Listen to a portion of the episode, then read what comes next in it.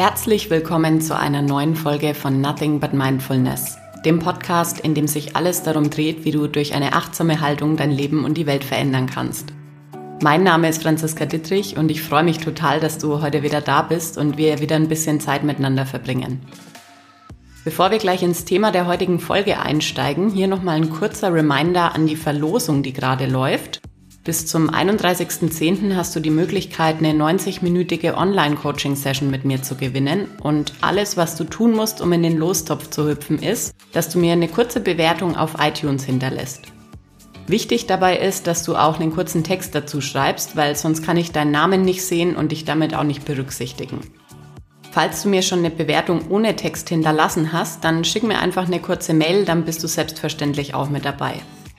Berücksichtigt werden alle Bewertungen zwischen 13.10.2020 und 31.10.2020.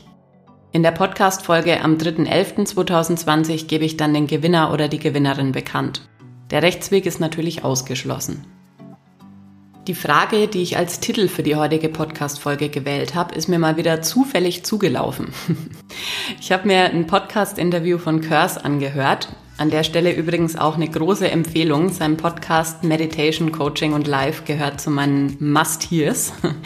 Und er hat im Intro vor dem Interview erwähnt, dass er sich mit seinem Gast mal drüber unterhält, wie es denn so ist, er zu sein. Die Aussage war von ihm nur so nebenbei erwähnt, hat bei mir aber eingeschlagen wie ein Blitz und ich musste echt kurz auf Pause drücken, mal tief durchatmen und mir die Frage, wie ist es du zu sein, nochmal auf der Zunge zergehen lassen.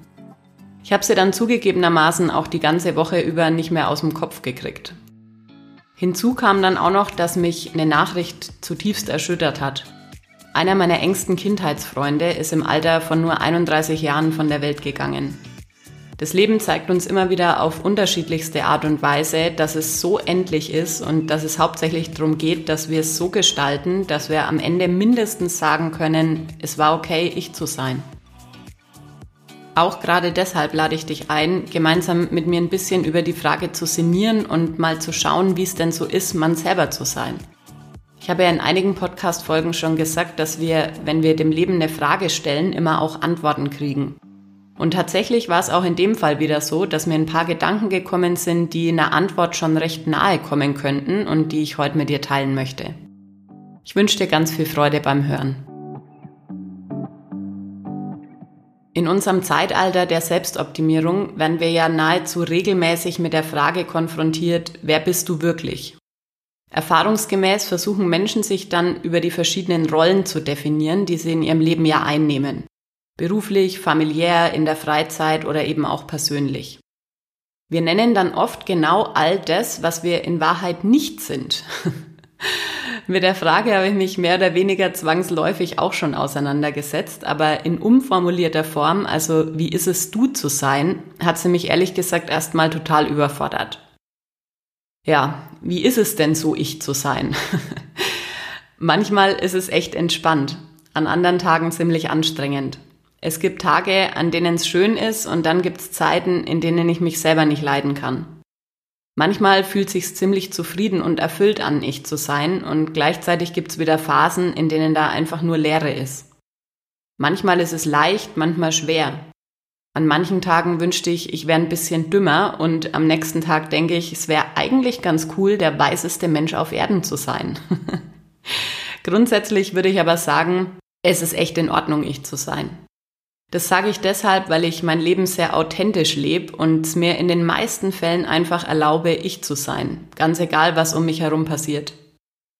Was jetzt in unserem Alltag meistens passiert ist, dass wir die Menschen um uns herum nur kurz in Eile fragen, wie es ihnen geht und dabei eigentlich schon in der Erwartung oder vielleicht sogar in der Hoffnung sind, dass sie mit gut antworten, um dann kurz drauf direkt mit dem weiterzumachen, was wir eigentlich gerade machen wollten. Die wirklich ehrliche Antwort auf die Fragen, wie war es denn heute du zu sein? Wie geht's dir gerade wirklich? Was hat dich heute bewegt? können wir oft gar nicht tragen. Und woran liegt das? Ich habe in vielen Podcast-Folgen schon den folgenden Satz gesagt und sage ihn heute wieder, weil er einfach so unglaublich wichtig ist. Wir können in anderen Menschen immer nur das halten, was wir auch in uns selber halten können. Wir alle tragen einen großen Rucksack mit uns rum, den wir zu unserer Geburt aufgesetzt bekommen haben. Für manche Menschen ist der Rucksack inzwischen recht schwer, andere tragen weniger Gewicht mit sich rum. Fakt ist aber, wir haben diesen Rucksack alle. Wenn wir jetzt nicht zu irgendeinem Zeitpunkt in unserem Leben damit anfangen, all die Steine, die uns vielleicht schon seit Jahren belasten und dazu beitragen, dass wir schon ganz gebückt durch die Welt gehen, auszupacken, dann hat es dramatische Folgen. Für uns selber, für die Menschen in unserem Umfeld, aber auch für die ganze Welt. Um das verständlich zu erklären, muss ich, glaube ich, kurz noch ein bisschen ausholen. Wir machen als Kinder wahnsinnig viele Erfahrungen zum ersten Mal. Besonders die Momente, in denen wir Erfahrungen machen, die stark emotionsgeladen sind, prägen uns für den Rest unseres Lebens. Wenn wir jetzt zum Beispiel als Kind die Erfahrung machen, dass unsere Eltern uns immer zügeln, wenn wir traurig sind und uns einreden, dass das doch alles gar nicht so schlimm sei oder dass es gar keinen Grund gäbe, traurig zu sein, dann entsteht in unserem Gehirn eine neuronale Verbindung. Im schlimmsten Fall werden wir dann noch in einer Situation, in der wir traurig sind, von anderen Kindern ausgelacht. Und dieses Gefühl, das wir in dem Moment haben, in dem wir realisieren, dass es gerade offensichtlich falsch zu sein scheint, was wir fühlen, ist in Wahrheit noch viel furchtbarer als die Traurigkeit an sich. Wir haben in diesem jungen Alter keine Strategie und trauen uns auch nicht zu widersprechen oder uns zu wehren. Und deshalb beschließen wir dann, das Gefühl der Traurigkeit so tief in uns zu vergraben, dass es nie mehr jemand sieht oder mitbekommt weil schließlich sind wir als Kinder darauf angewiesen, den Menschen, die uns ernähren und uns die Liebe geben, die wir brauchen, zu gefallen. Und wir haben alle das tiefe Bedürfnis nach Zugehörigkeit. Wir wollen also auf keinen Fall aus einer Gemeinschaft ausgeschlossen werden, weil wir so sind, wie wir sind. Wenn jetzt im Erwachsenenalter was passiert, das uns traurig macht, dann springt sofort unser Mechanismus an, den wir als Kinder kultiviert haben. Wir verschließen uns innerlich und schlucken das Gefühl runter. Also wir tun so, als wäre es nicht da und versuchen mit aller Gewalt es irgendwie wegzumachen. Vielleicht haben wir uns als Kompensationsstrategie das Fernsehen angewöhnt, vielleicht das Einkaufen oder im schlimmsten Fall sogar den Konsum von bewusstseinsverändernden Drogen wie Alkohol. Dass wir uns damit selber schaden, steht wohl außer Frage. Aber war dir schon bewusst, dass du dadurch auch anderen schadest? Nochmal zurück zu dem Satz, dass wir in anderen nur das halten können, was wir auch in uns selber halten können. Was glaubst du denn passiert jetzt, wenn du selber das Gefühl der Traurigkeit in dir nicht halten kannst? Genau, du kannst es auch in anderen nicht halten. Nicht in deinem Partner, nicht in deinem Kind, nicht in deinen Freunden oder in deinen Kollegen. Dein Gehirn wird alles dafür tun, dich vor der Reaktivierung dieses furchtbaren Gefühls zu schützen, das du zu irgendeinem Zeitpunkt ganz tief in dir eingeschlossen hast. Sobald du also beschließt, dass es für dich selber gefährlich ist, dich damit auseinanderzusetzen, wie es denn ist, du zu sein, geht damit auch automatisch einher, dass du dich nicht damit auseinandersetzen kannst, wie es ist, jemand anders zu sein. Du schneidest dich also nicht nur von dir selber ab, sondern auch von anderen Menschen. Lass mich dir dazu noch ein Beispiel geben, dass das Ganze greifbarer wird. Wir alle haben in uns ein tiefes Bedürfnis nach Sicherheit. Wir wollen uns in unserem Leben sicher und geborgen fühlen und setzen alles dran, dieses Bedürfnis zu erfüllen. Daran ist auch erstmal überhaupt nichts Verwerfliches. Wenn wir jetzt aber irgendwann mal die Erfahrung gemacht haben, dass unsere Sicherheit in Gefahr war, also wenn wir in jungem Alter jemanden verloren haben, sei es durch Tod, Scheidung oder was auch immer, dann beschließen wir in dem Moment, dass dieses Gefühl, das mit dem Verlust von Sicherheit einhergeht, für uns lebensgefährlich ist und wir schwören uns, dieses Gefühl nie mehr fühlen zu müssen.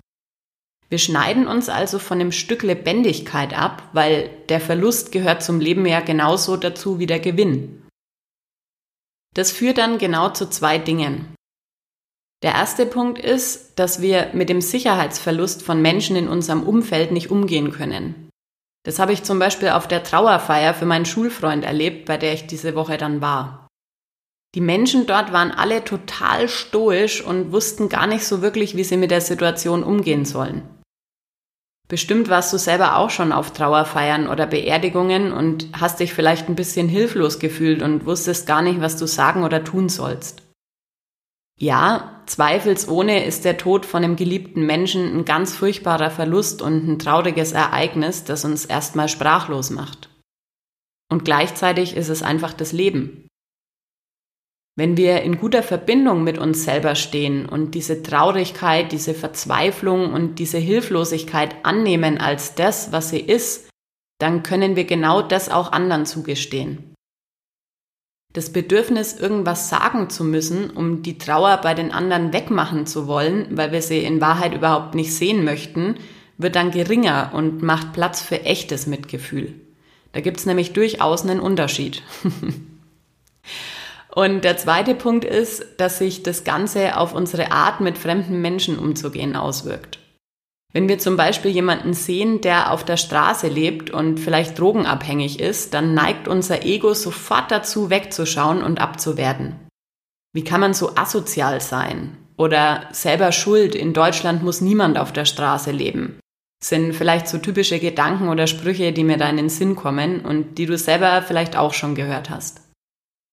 Die Wahrheit ist, dass du überhaupt nicht annähernd eine Ahnung hast, was diesem Menschen widerfahren ist und was dazu geführt hat, dass er sich gerade in der Situation befindet, in der er sich befindet. Niemand kommt obdachlos und drogenabhängig zur Welt. Es ist also immer irgendwas vorangegangen, eine Geschichte und viele Erfahrungen, die jemand in seinen Rucksack gepackt hat, die ihn dann letztendlich dorthin gebracht haben, wo er gerade ist. Und auch da schaltet sich unser Automatismus ein, weil wir schließen kategorisch den Teil von uns selber aus, der eigentlich genau weiß, wie sich's anfühlt, manchmal ausgegrenzt zu sein oder den Boden unter den Füßen zu verlieren.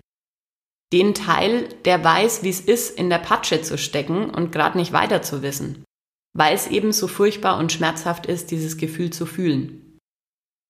Und wenn du jetzt all das mal auf unsere Geschehnisse in der Welt überträgst, dann verstehst du vielleicht, warum sie heute so ist, wie sie ist. Das Wort Mitgefühl beinhaltet das Wort Gefühl. Wenn wir also Mitgefühl mit anderen haben möchten, dann müssen wir erstmal dahin kommen, dass wir es uns selber erlauben, Gefühle zu haben und auch wirklich zu fühlen. Wir müssen uns also selber immer wieder die Frage stellen, wie ist es, du zu sein? Und noch viel wichtiger, wir müssen offen für die Antworten sein, die uns da kommen. Wir sind es also nicht nur uns selber schuldig, uns mit dieser Frage immer wieder auseinanderzusetzen, sondern auch all den Menschen in unserem Umfeld.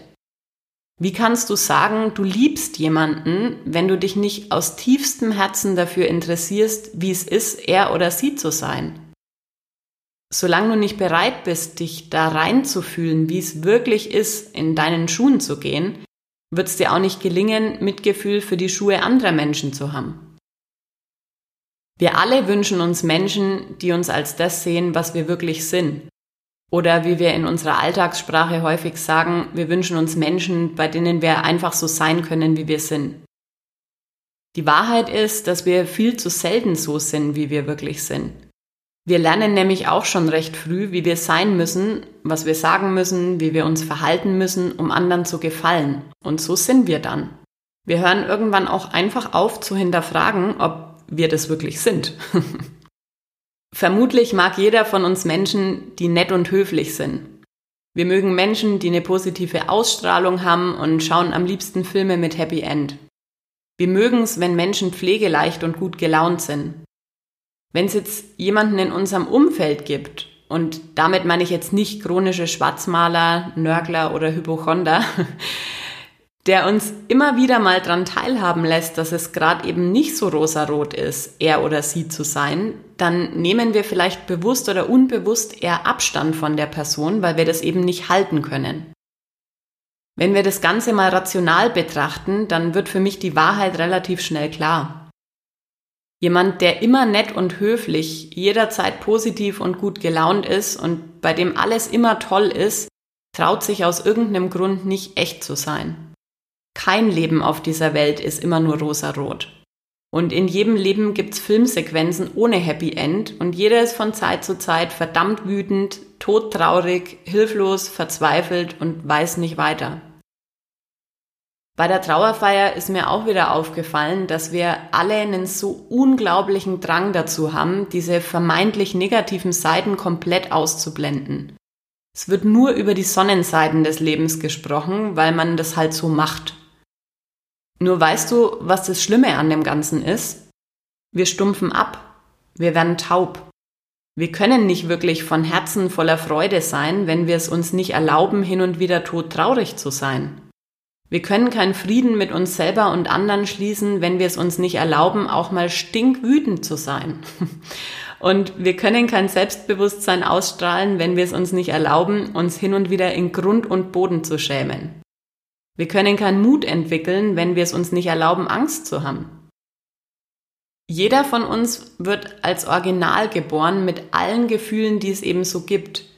Und am Ende des Lebens stirbt ein Großteil der Menschen als arme Kopie, die eigentlich nie wirklich gelebt hat, weil sie sich bestimmte Gefühle ein Leben lang verboten hat. Mir ist auf dieser Trauerfeier eins ganz klar geworden. So eine Beerdigung möchte ich für mich selber niemals. Ich will nicht, dass nur über die Sonnenseiten meines Lebens gesprochen wird. Ich will nicht, dass all die Menschen, die da hinkommen, ihre Freude über all die wunderschönen Erinnerungen, die sie mit mir gemacht haben, an der Tür aussperren, weil sich's nicht gehört, auf einer Beerdigung gemeinsam zu lachen. Ich will, dass geweint und gelacht wird. Ich will, dass all die Verzweiflung von grenzenloser Zuversicht begleitet wird. Ich will, dass mein Tod nicht nur als Ende, sondern auch als Anfang gesehen wird. Verstehst du, was ich dir damit sagen will? Polaritäten sind ein Gesetz der Natur. Tag und Nacht, Sommer und Winter, hoch und tief. Das eine kann niemals ohne das andere sein und keins davon ist schlechter als das andere.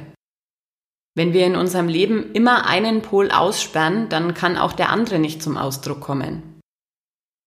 Aufgrund der Erfahrungen, die wir in unserem Leben machen, haben die meisten von uns so stinkende Leichen in ihrem Keller, dass ein echtes Leben mit allem, was dazugehört und das Leben erst lebendig macht, gar nicht möglich ist, weil wir einfach jeden Tag so sehr damit beschäftigt sind, all das, was wir so tief weggestopft haben, nicht hochkommen zu lassen.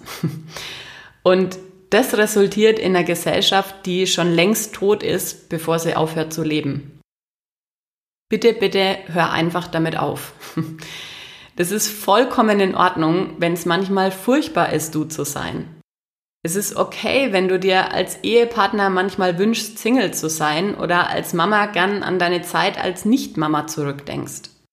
Es ist in Ordnung, dass du dich manchmal ganz schrecklich inkompetent fühlst und keine Ahnung hast, wie du an eine Lösung kommst.